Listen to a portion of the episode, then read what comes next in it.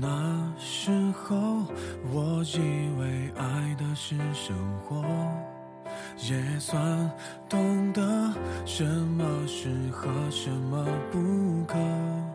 最近还是一样努力着配合你的性格。Hello，大家好，我是荔枝播客学院一班的脸脸。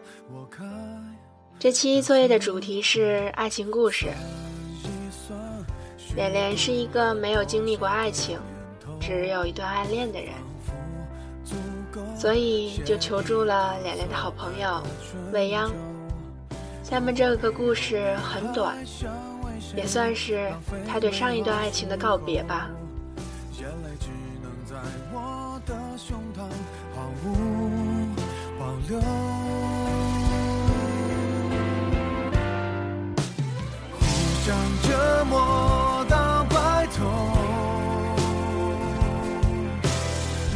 想坚决不放手。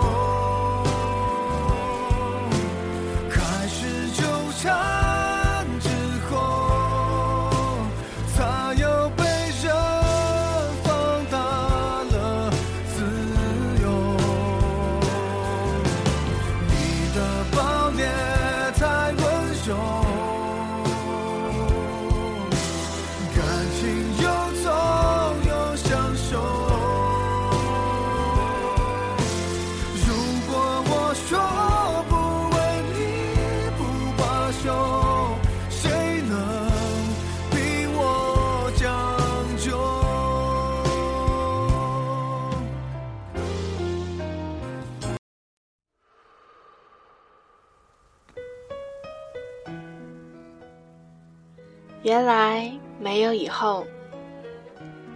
开学前，家里兄弟姐妹聚餐，老哥带女朋友回来和我们见面。第一眼觉得嫂子更该适合江南那种地方，性子柔柔的，不带一丝锋利。出于对她的莫名好感以及浓郁的好奇，借着敬酒的当，便和她聊了起来。因为刚刚认识，而他与我都不是那种自来熟的人，只能有一搭没一搭地说着一些无关痛痒的话，也算是比较投缘。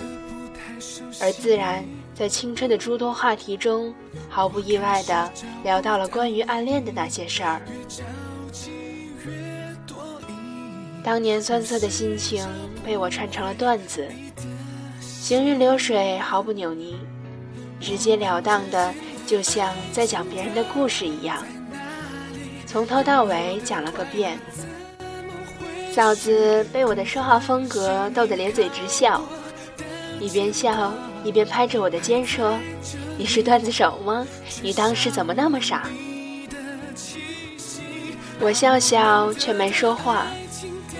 之后，便是静静的听他讲着关于他和我哥的故事。至于最后他到底讲了什么，我却没留下丝毫的印象。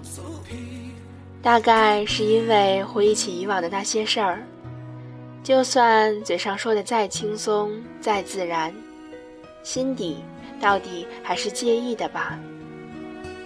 嫂子看我后半场没怎么说话，也就识趣的只是拍拍我的手，坐回三哥身边了。散场分别时，我拿出手机看了一眼时间，却发现 QQ 里有一个新的点赞。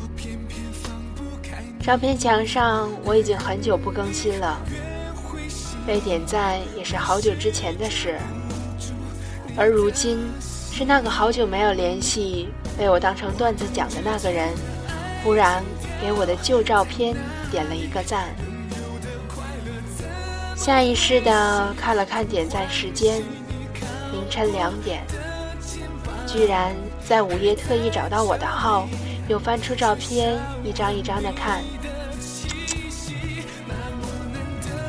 转念又一想，也许正是拿着手机，对着新喜欢的女友说：“你等下，我给你找张照片啊，就长这样。对，当年这傻逼可喜欢我了。”我已经很久没有过转念一想了。过了这么久，也看得没有以前那么重了，甚至于也可以放下心结，跟别人心平气和地聊起那段感情，而脸上只有经历过的云淡风轻。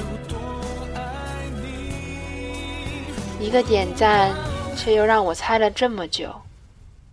多巧的时间差，多有缘的安排，是不是在暗示着，或者意味着什么？我就那样开心了一整晚，突然明白过来，少年时代最迷人的不是少年，是懵懂与慌张。我不知道我到底想表达的是什么。而我也只是单纯的想把此时此刻的心情记录下来而已，也可以为以后的回忆多一笔谈资。愿你们也能遇一个能让你想起来就慌张的人，此生却不必再相见。